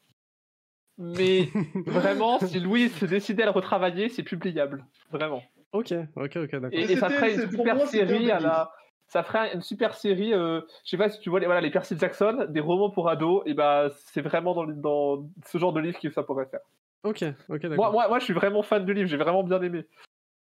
Et, on a vu un projet avec lui d'écrire, euh, d'ailleurs qu'on a toujours et qu'il faudra qu'on fasse un de ces jours, d'écrire à quatre mains un, livre, mais là avec nos compétences d'écriture de maintenant, donc avec le, voilà, le, fait qu'on qu'on a beaucoup plus lu, qu'on sait à peu près écrire et qu'on n'a plus le côté euh, adolescent qui entre en compte et qui, et qui fait des choses un peu moins qualitatives. Ouais, mais je, je... après bon, euh, là je ne fais pas le talent, hein. j'aime beaucoup cette phrase. Oui, oui, bien sûr, mais mais euh, euh, moi, quand je me relis des trucs que j'ai écrits il y a 16 ans, mais qu'est-ce que j'écrivais mal? C'est incroyable. Ah oui, ah non, non, mais euh, attends, mais tu sais quoi? Je, je, vais te raconter un truc. Moi, pour mon livre, bah, c'était mon premier vrai écrit, tu vois. bah, j'ai progressé en l'écrivant, mais c'est dans. Comment dire? C'est dans le sens où mon premier chapitre est moins bien que ma fin. Mmh. Et vraiment, genre, quand je suis passé à la relecture, j'étais. Ah ouais ah, on part de là, d'accord. Ok, allez, c'est parti, on va corriger. Hein. Et bon, j'ai un ami qui m'a dit que ça se voyait encore que même, euh, même si, si j'avais recorrigé mon livre pour que le niveau soit homogène, il m'a quand même dit qu'il trouvait que le début était moins bien que, que la fin. Mmh. Bon, ça fait trop longtemps que je l'ai pas lu pour, euh, pour m'en rappeler. J'ai envie de dire heureusement, tu sais que ça fait crescendo. Euh, t'imagines si le niveau genre descend pendant que tu le lis. Euh, pour le coup, euh, le seul que j'ai fini, moi je dirais que c'est plus parabolique. C'est-à-dire que je pense que le mieux c'est le cœur du livre, c'est le milieu. Je pense, Martin, je sais pas ce que t'en penses, mais la fin, je trouve que ça descend un peu. Tu, parles, début, tu parles, de mon livre ou du tien? Je m'ai perdu. Du mien, là, du mien. Ok, ok. Ouais, mais il est pas, il est pas fini, surtout ton livre. il est fini, mais c'est un cliffhanger, donc ça, ça compte pas. Oui. À l'époque, on trouvait ça super cool de finir sur des cliffhangers. Bah, mon, mon, tome 1 se finit sur une fin ouverte hein, aussi. Euh. c'est pas, c'est, pas un cliffhanger. C'est-à-dire, ouais. Bon, faudrait avoir le livre entre les mains pour en parler. On fera peut-être ça sur un podcast créatif. peut-être, peut-être. Euh, est-ce que vous trouvez qu'il y a une, euh, il y a une différence? Enfin, oui, il y en a une, mais quelle est selon vous la, comment s'appelle, les différentes approches que vous avez quand vous écrivez de, de la création d'univers ou une histoire narrative? Oula, rien à voir. Euh, la création d'univers, tu commences par l'univers, la création narrative, tu commences par l'histoire, et après tu réfléchis à l'univers dans lequel va se passer l'histoire. Mm. Ok. La première réponse que j'ai fait courte. Oui, c'est pour ça que je, n'ai rien dit, je t'ai laissé parler si tu avais besoin d'espace ou quoi. Euh, en vrai, c'est marrant ce que tu dis, parce que j'ai vraiment fait l'inverse, moi, pour, euh, pour mes livres. J'ai vraiment Pour les livres, t'as d'abord fait l'univers? Oui, oui, j'ai d'abord créé tout l'univers et après, euh, en fait, euh, de base, j'avais pas pour but d'écrire un livre, hein, j'ai juste euh, écrit tout un univers. Et je me suis dit, mais c'est dommage parce que j'ai créé tout un truc, je le trouve trop cool, mais il se passe rien dedans. tu vois, le monde était un peu, un peu figé. Je me suis dit, ben vas-y, je vais raconter une histoire, une fille à part de là, et puis, puis voilà. Et moi, pour le coup, alors c'est intéressant, je suis un peu entre les deux. C'est-à-dire que l'idée de base, ça part d'une idée que j'avais d'une bataille dans un univers, etc. Donc j'avais déjà le premier chapitre qui était une bataille, et puis j'ai brodé l'univers, puis l'histoire, puis l'univers, puis l'histoire autour euh, de ce qui s'ajoutait à chaque fois. Et donc en fait, euh, bah, parfois j'ai une idée de scénario qui va amener des, idées d'univers et des univers qui vont devront, devront être développés dans un chapitre et qui amènent du scénario. Donc en fait, je suis un peu peut-être pour ça que j'avance aussi lentement. Euh, c'est que ça avance en même temps en fait l'univers. L'univers se développe au fur et à mesure que l'histoire se développe. Ok, bah oui, oui, c'est sûr. Euh, en, travaillant comme ça sur plein de trucs en même temps.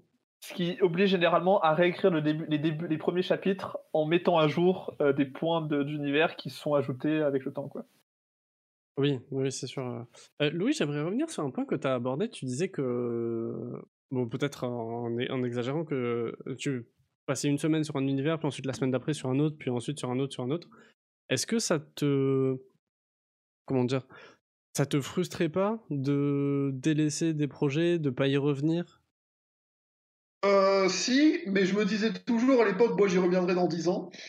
Mais, euh, mais au final, vu que, vu que j'ai écrit ça quand j'étais ado, maintenant je relis le concept, je me dis mon Dieu, mais qu'est-ce que c'était nul et, euh, et, donc j'y reviens, j'y reviens pas, j'y reviens pas, mais mais euh, avant, non, ça me dérangeait pas. J'aimais bien en fait. Ce qui me plaisait vraiment, c'était vraiment, d'imaginer des histoires. Même si je les écrivais pas jusqu'au bout, moi j'avais euh, toute la trame narrative. Et c'est vraiment et euh, ce qui me passionnait, moi, c'était vraiment en fait la création des. Mais même c'est ce que j'adore dans le jeu de rôle, c'est créer des personnages et mettre ces personnages dans une histoire. J'adore faire vivre des personnages. C'est ma passion. D'accord, tu, tu, réfléchis assez peu en termes de. Euh, du, du, coup, pour faire une petite parenthèse de, de narratologie. Il y a des histoires qui sont dites plot-driven, donc conduites par l'intrigue, et des, des histoires character-driven, qui sont conduites par leur personnage. Et donc, toi, du coup, de ce que je comprends, tu écris plus avec un personnage que tu vas intégrer à une intrigue, plutôt que de te dire je veux raconter ça, je mets qui dedans? Totalement. C'est-à-dire que même dans le jeu de rôle en tant que joueur, une histoire qui est drivée par l'intrigue et pas du tout par les personnages, je déteste ça. Mais vraiment, je ne passe pas un bon moment. D'accord, ok. Moi, le plus important, c'est plus que l'histoire, c'est les personnages. D'accord, d'accord. Ben, en tant que joueur ou en tant qu'MJ. Le plus important, euh, l'histoire est très importante, évidemment, dès que tu es MJ, mais ce qui est important, c'est les interactions que les personnages joueurs auront avec les personnages créés par le meneur de jeu et, euh, comment les personnages vont ressentir ces interactions. Euh, c'est-à-dire que je pense, je peux revenir à, à, avec Martin, je pense qu'il y a beaucoup de personnages mémorables qui, dont ils se souviennent. Mm. Et ce qui est intéressant en fait avec l'univers, c'est que, enfin l'histoire, c'est que l'univers va permettre certains types de personnages qu'on verrait pas ailleurs. Et, c'est ça qui est intéressant, c'est-à-dire que euh, pour jouer un, un magicien qui est un magicien potentiellement très bon, euh, mais qui ne maîtrise pas sa magie, il faut un univers avec la magie. Oui, oui, oui. Ah c'est ça qui est intéressant, c'est que l'univers et les autres personnages vont permettre des interactions de personnages qu'on n'aurait pas pu voir ailleurs. Euh, et c'est ça qui est vraiment, vraiment intéressant. D'accord. Et, qu'est-ce qui t'a, du coup, pas dans, pas dans la création pure, vu que t'es pas parti de zéro pour Almenia, euh, mais qu'est-ce qui t'a plu dans ce que tu as apporté à l'univers d'Almenia? Euh, Moi, qu'est-ce qui m'a plu? L'idée de voir euh, petit à petit un, univers prendre, euh, prendre euh, forme, à la fois dans son fond et dans sa forme, entre guillemets, parce que à la fois j'ai ajouté des choses sur le fond. je sais pas, je pourrais pas dire exactement quel, quel point d'univers j'ai créé exactement. J'en ai créé, mais je m'en souviens pas exactement. Mais de voir un peu plus le, fond de l'univers se développer et en même temps de voir la forme se développer, c'est-à-dire que de voir Louis m'envoyer des, 15 pages de tableaux euh, de tableaux euh, sur Word et de lui renvoyer 20 euh, pages de un peu des tableaux, mais beaucoup de textes bien mis en forme, etc. Et donc de voir en fait à la fois l'univers et en même temps le livre s'écrire. D'accord. Bah, c'est une réponse très courte. et, oui, mais je, suis meilleur que Louis pour les réponses. Ah, ça, ça, me va, ça me va. Louis, il y a une question dans le chat. Est-ce que tu as une tendance dans le genre de tes univers, par exemple Est-ce que tu imagines plus des univers dans un genre médiéval? Absolument pas. je dirais qu'il n'a pas de tendance dans ses univers, il a des tendances dans ses personnages. J'ai des tendances dans mes personnages, mais pas dans mes univers. Euh, mes univers, j'aime tout. Globalement, euh, tant que. Euh, tant... Non, vraiment, je vois aucun, aucune période d'univers que j'aime pas. Je crois que j'ai déjà masterisé de tout ce soit du futuriste proche, du futuriste lointain, du moderne, du, euh, du médiéval, du médiéval ancien, du steampunk, du cyberpunk. Moi, j'aime tout. Alors que pour le, pour le, coup, ces personnages, je prends des, gens, des, gens, des personnes comme Alexandre Kersan ou Lucie Lotte. Les, les, les gens qui jouent avec lui, ils savent directement de qui je parle. C'est ça, en fait, euh, j'ai euh, une vingtaine de personnages qui sont vraiment mes personnages emblématiques et que les joueurs ils jouent souvent avec moi. J'ai juste à prendre une intonation de voix et un style de langage, ils savent exactement quel personnage ils ont en face d'eux. ok, ok, je vois. Ouais, t'as un peu en fait des. Comment dire euh, Dis-moi si je me trompe, si je dis des, bêtises, hein, mais t'as un peu des archétypes de personnages que tu vas intégrer plus ou moins dans, dans, tes, dans tes créations, c'est ça?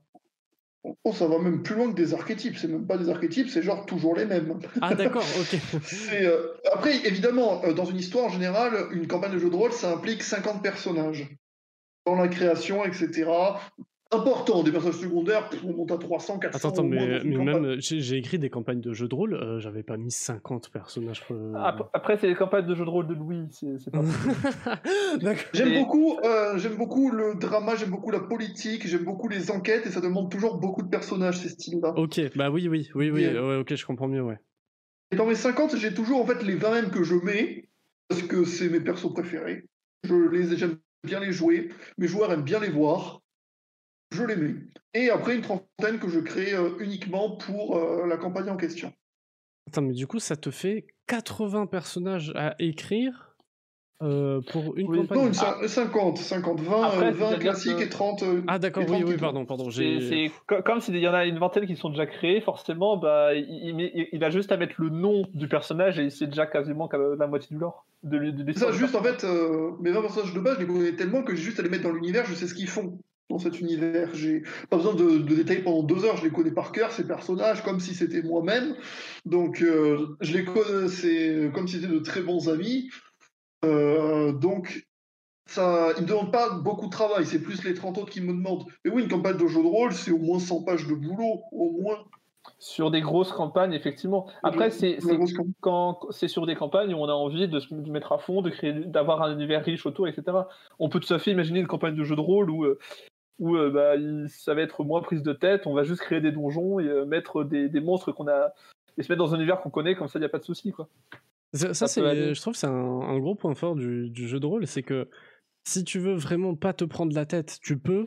Euh, et si tu veux créer quatre cultes, trois mythologies, six âges, faire tout ce que tu veux, tu peux aussi. Tout à fait.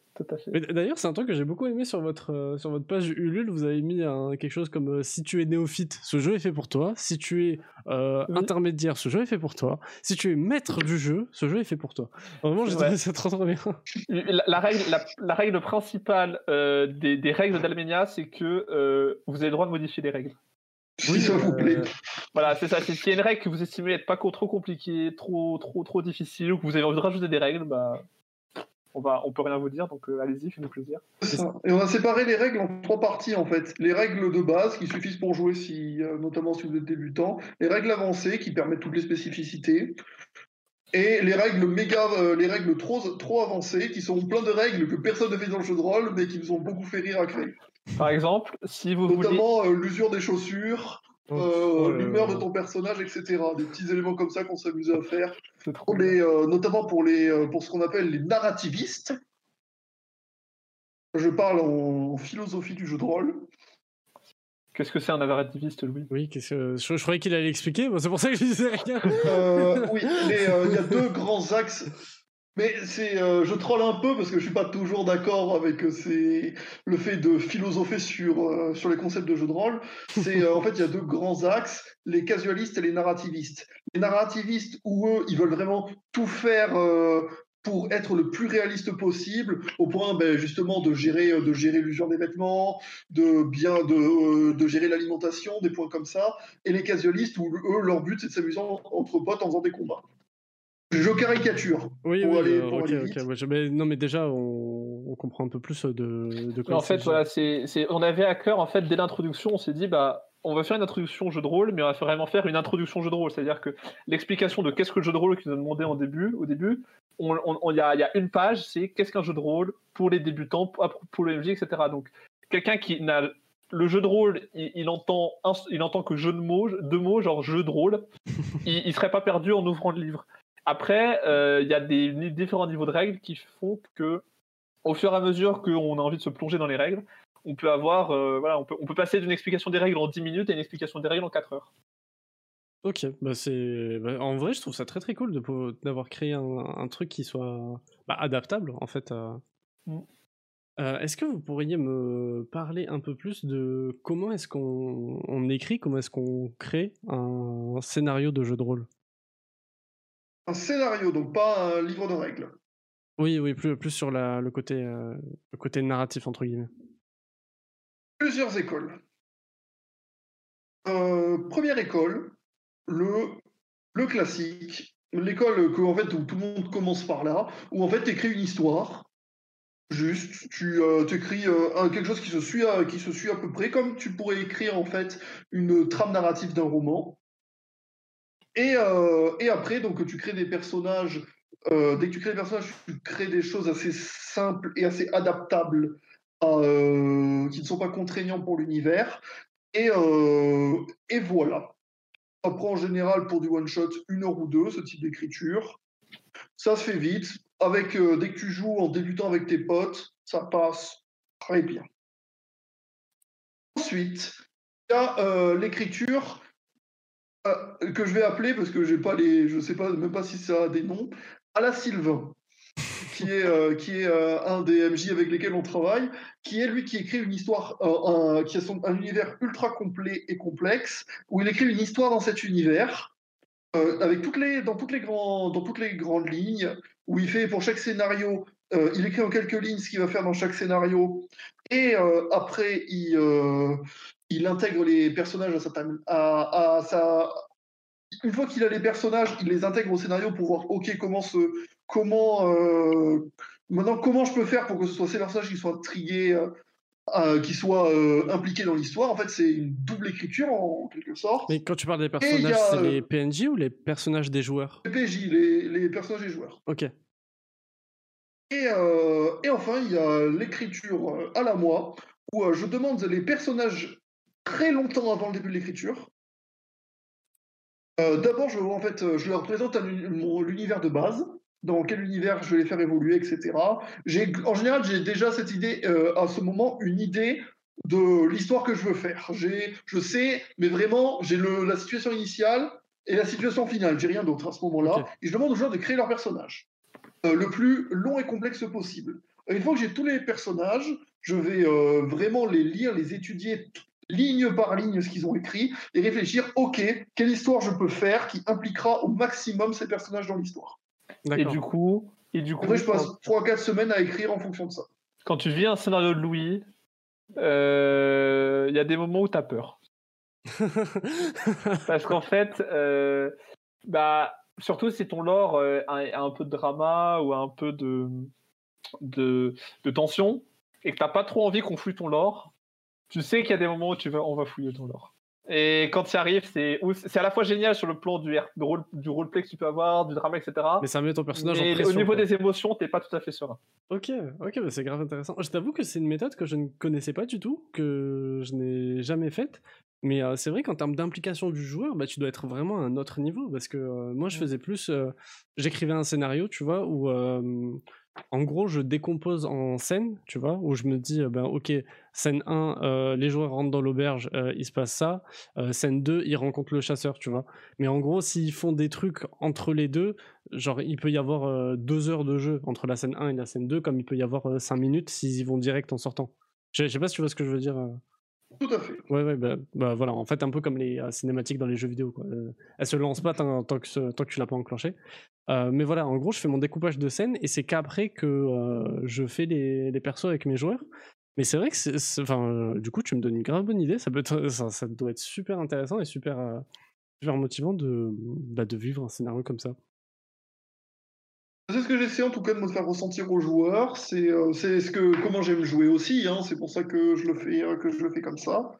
Après le défaut c'est que euh, le défaut parce que tous les aspects ont leurs qualités et leurs défauts. C'est qu'en général il faut attendre longtemps entre le moment où tu fais ton personnage et le moment où tu fais le premier scénario.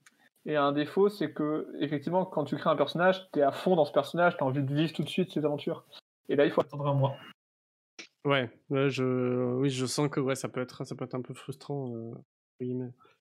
Euh, et surtout, l'autre grand défaut, c'est que je peux ne pas être inspiré par les personnages que j'ai. que les personnages qui ont été faits, ça m'arrive, où je vois le personnage, je fais bon, qu'est-ce que je fais? Hmm. Je n'ai aucune idée de quoi faire avec ça. Ah, il a bien une vie de merde, lui. il n'y avait pas un cas récemment où tu avais cette idée-là? Je sais plus. quoi? T'étais pas inspiré par un personnage, mais je sais plus dans quel contexte c'était. Euh, c'était il y a longtemps.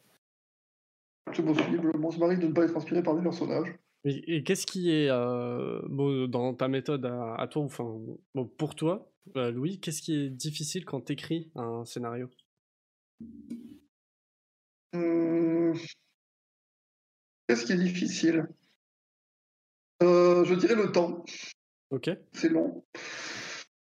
et, et ce, justement, ce problème dès que je ne suis pas forcément inspiré par les personnages. D'accord.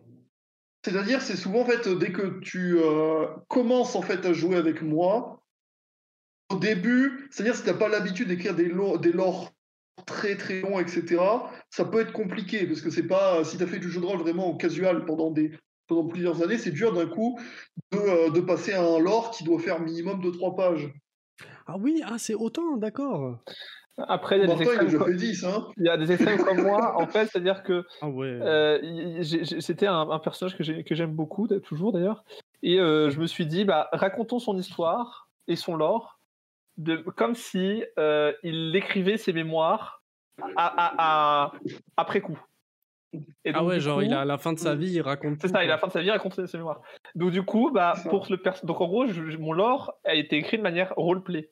Et donc, euh, bah des détails qui en vrai auraient pu prendre deux lignes à écrire et avec la même la même importance dans le lore ont pris trois pages.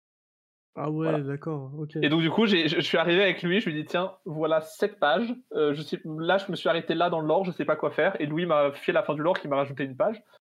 Et euh, sur cette campagne, qui était dire la première campagne d'Almenia, euh, je me suis amusé à écrire tout le scénario de manière roleplay, comme si c'était les mémoires du personnage. Et donc j'ai 30 pages actuellement qui racontent l'histoire de cette campagne. Oh là là, ok, ok, d'accord. je t'avoue, moi, quand, quand j'ai pu écrire des personnages, le background de mon personnage, il tient en. Euh, allez, euh, on va dire un paragraphe, tu vois, un, deux paragraphes. Et quand tu me parles de l'ordre détaillé, je pensais que c'était une page à 4 remplie. Ouais, mais en une page à 4 remplie, tu peux faire rentrer de manière concise suffisamment d'informations euh, pour. C'est-à-dire que moi, le lore que j'ai fait en cette page, j'aurais pu le faire rentrer en une page si j'avais pris une autre forme. D'accord, oui, oui, c'était un choix en fait. Oui, c'est juste un choix, entre guillemets, narratif de comment je racontais mon, mon, mon lore. Mais oui, dans les faits, euh, dans les faits, les informations qu'il y avait dedans, euh, elles étaient pas. Il n'y avait, y avait pas pour cette page, euh, cette page en vrai. Il y en avait pour une, ou deux peut-être. Ok. Tu me parlais de la, la campagne d'Almenia. Est-ce que, bah, du coup, je, te, je, te, pose deux questions. Est-ce que vous pouvez, tu peux dire à peu près ce qu'on va retrouver dans le livre d'Almenia? Et cette première campagne, en quoi est-ce que, si tu peux en parler bien sûr, hein, en quoi est-ce qu'elle consiste? Euh, déjà, elle n'est pas canon. la, campagne que j'ai fait avec eux n'est pas canon au En fait, elle, je crois qu'elle se passe à... Euh, non, non, oui, elle est, elle, en fait, elle se passe parallèlement entre guillemets. en fait, c'est, complètement une campagne qu'aurait pu, que pourrait vivre une équipe de joueurs en, avec, avec le livre de règles. En fait, ça se passe au début du jeu de rôle, juste justement exactement au même moment où commence, où commence Almenia. Et, euh, et euh, voilà, c'est juste que j'ai pris des personnages. Donc, on a créé des personnages euh, comme si. Comme aurait pu le faire n'importe quelle équipe avec, avec le jeu de rôle. Et, et c'est comme, comme ça que ça s'est, passé. Si. c'est, donc, en fait, c'est une possibilité, je dirais, de campagne. On ne l'a pas, on l'a pas étayé dans le livre. C'est mmh vraiment un exemple de ce qu'on pourrait faire avec le livre. Je pense que ce Et quant à l'histoire de cette campagne, pour la résumer en genre quelques mots, peut-être. Euh, attends, bon, du coup, je sens que vous êtes perdu avec euh, deux questions en même temps. C'était une prise de pouvoir. attends, première, question. Première question. Qu'est-ce qu'il y a dans le livre? Qu'est-ce qu'il y a dans le livre? Beaucoup de choses. Il y a une dizaine de chapitres. Ok. Euh, les, le premier chapitre, c'est une ou deux nouvelles introductives qu'on va mettre, puisqu'on aime bien écrire quand même, euh, qui sont euh, d'ailleurs euh, toutes les deux terminées. Ok. Ensuite, un chapitre de le deuxième chapitre, c'est la présentation du jeu de rôle, de, du jeu de rôle en général. Le troisième chapitre, c'est la création de personnages. Le quatrième chapitre, c'est les règles. Le cinquième chapitre, c'est aventure et vie des aventuriers. Le sixième chapitre, c'est l'équipement. Le septième chapitre, c'est euh, l'histoire et la géographie du monde. Euh, le huitième euh, chapitre, c'est le monde aujourd'hui. Le neuvième chapitre, c'est le fantastique. Le dixième chapitre, c'est toutes les capacités que, tu peux, que ton personnage peut apprendre. Il y en a beaucoup. Parce que pour expliquer un peu comment ça fonctionne. En 340 pour être exact. voilà, il y a un système de classes divers et variées euh, qu'on commence jouer au début. On est guerrier, on est combattant, on est tireur, on est magicien, on est alchimiste, etc. Et euh, à partir de là, donc on a quatre grands domaines de magie, donc qui ont chacun leur sortilège. On a des capacités qu'on peut apprendre. Et, euh, et en fait, on peut apprendre des capacités qui viennent des autres classes, des capacités qui viennent de la magie. On peut apprendre toutes les capacités. Et donc, on peut partir d'un même concept de personnage et créer euh, plein de types différents de personnages. Par exemple, on peut avoir un inquisiteur, un, guerrier pur et un mage de feu qui, ont, qui sont à la base un, euh, un marchand. Et les classes, vraiment, on les a créées pour que ce soit plus simple pour la création de personnages pour les nouveaux joueurs, parce que tu peux, en fait, tu peux intervertir les compétences de classe pour vraiment créer le personnage que tu veux si tu as envie. C'est ça. D'accord. On n'a vraiment pas voulu enfermer le joueur, on veut que le joueur il puisse vraiment faire le personnage qu'il veut avec euh, vraiment une infinité de possibilités. Parce qu'il y a donc en tout 340 capacités. Donc euh, le temps que tu crées un personnage avec toutes les capacités euh, possibles tous les enchaînements de capacités possibles. Je crois que c'est impossible ou que ça prendrait plusieurs dizaines de millénaires. Euh, bah, après, ça dépend à quel point on s'arrête, qu'il y a un niveau maximum, mais si on va le dépasser, on a, on a, on a un niveau de puissance qui est ridicule en fait.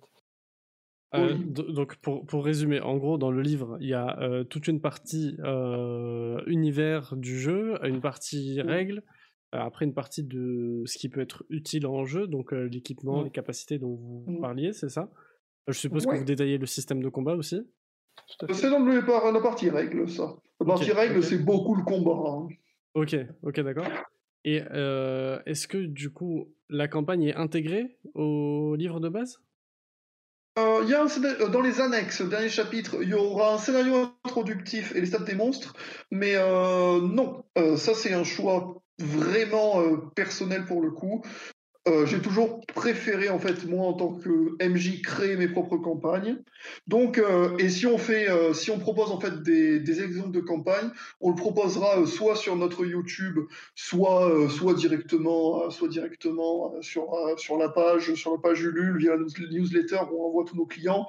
On ajoutera du contenu gratuit. Si je fais une campagne, ce sera en gratuit. Je ne veux pas faire payer une campagne. Le principe d'Almenia, c'est vraiment, on, on, offre aux gens qui achètent un univers pour s'amuser et pour vivre des trucs dedans. Quoi. D'accord. On, est, une base et, dessus, bah, il faut, il y a la base, il y a des socles, il faut construire la campagne dessus. Quoi. C'est, les personnages, c'est la partie qu'on peut pas faire. C'est la seule partie. L'idée, c'est de créer un univers complet et libre. Les deux mots en même temps, qui souvent dans la création d'univers sont assez opposés. Je pense à Donjons et Dragons, qui a un univers extrêmement libre, c'est très bien, mais euh, dont, euh, mais qui est beaucoup, mais qui est pas très précis, l'univers de Donjons et Dragons. Évidemment, il y a, eu, il y a énormément de, trucs qui ont été travaillés, de bouquins annexes, etc. Mais ça reste un univers où tu peux vraiment faire un peu ce que tu veux dedans. Et euh, à l'inverse, par exemple, des jeux de rôle Seigneur des Anneaux, où en général, ça va être très peu libre, parce que tu es limité par l'univers. Mm. Et là, en fait, avec euh, l'idée des terres arcaniques, on a à la fois en fait, donc, un univers qui est complet, et toute une partie de l'univers où on n'a quasiment rien dit dessus qui est en fait même pas sur la map, tellement on veut laisser la possibilité aux joueurs de rajouter leur pierre dans l'édifice de la création de l'univers. À la fois avoir une bonne base sur laquelle ils peuvent travailler, des personnages qui existent, des villes qui existent, de la géopolitique qui existe, avec en plus à côté une partie complètement libre qui peuvent travailler comme ils veulent. Ok, ok, d'accord.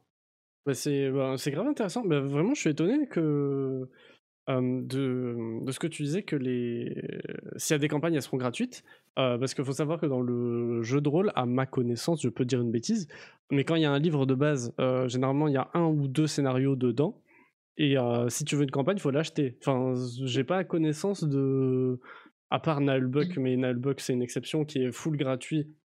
Il y a eu une version payante qui a mmh. été éditée certes mais de base full gratuit totalement en ligne euh, mais ouais, je, je trouve ça euh, grave cool et super bien pour la communauté, pour euh, ce que vous voulez faire, pour vraiment créer, mmh. un univers. je vois qu'on arrive à l'heure 30, on va passer à la dernière question. Ah. Qu'est-ce que.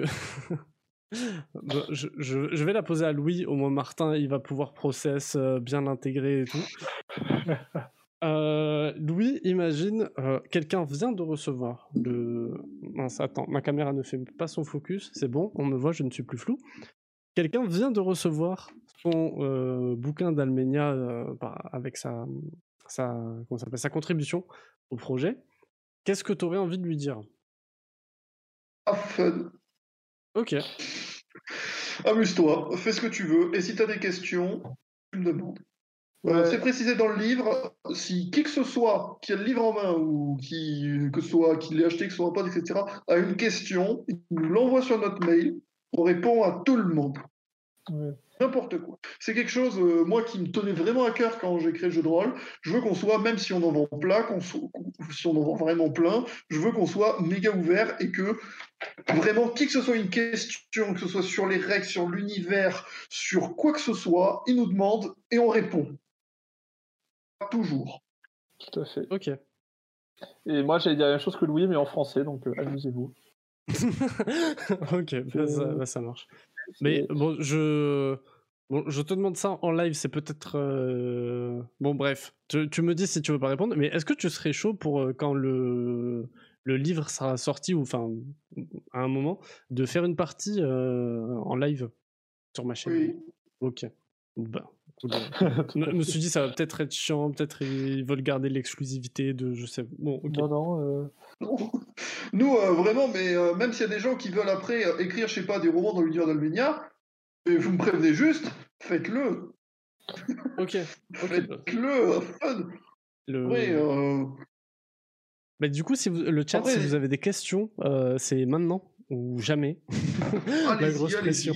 Après, voilà, Twitter, Insta, Ulule, n'hésitez pas. Euh, oui, oui, ça d'autres moyens de nous connaître. Voilà, non, je pense qu'on n'est pas très très dur à contacter.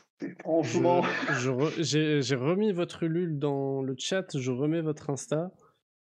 En plus, on est, y a une, on est en veille, euh, on, on, peut, on, est, on peut physiquement vous répondre 22 heures sur 24. on dort deux heures vite fait, on mange des nouilles instantanées et c'est bon. On est, on est deux donc on peut faire des tours de garde. on fait des tours de garde. C'est ça. Ah oui, et ça, ah oui, mais ça, attends, tu, je, je finis sur une petite pointe d'humour. C'est un truc important dans les RP. Quand euh, tu joues un truc comme Medieval Fantastique et que tu campes, faut faire des tours de garde, sinon le MJ t'envoie des trucs la nuit. Petit type, petit type, si vous êtes 5, vous pouvez faire du double tour de garde. Vous prenez chacun à 4 heures et vous prenez décalé, du coup il y a toujours deux personnes qui sont autour de garde. C'est pas mal. C'est pas mal. Très pratique. Et du coup ça fait que bah, s'il y a un jet de perception à faire, vous êtes deux. Et ça évite que le perso qui, qui est aveugle euh, se. Martin, bah, ça fait une heure et demie qu'on parle, je sens qu'on va s'étaler encore et encore. Euh, moi, Martin il m'a fait une tête. Euh, moi tu me lances, c'est bon, j'y vais quoi. bah oui, À bientôt le chat. Salut, salut. Tschüss. Adieu.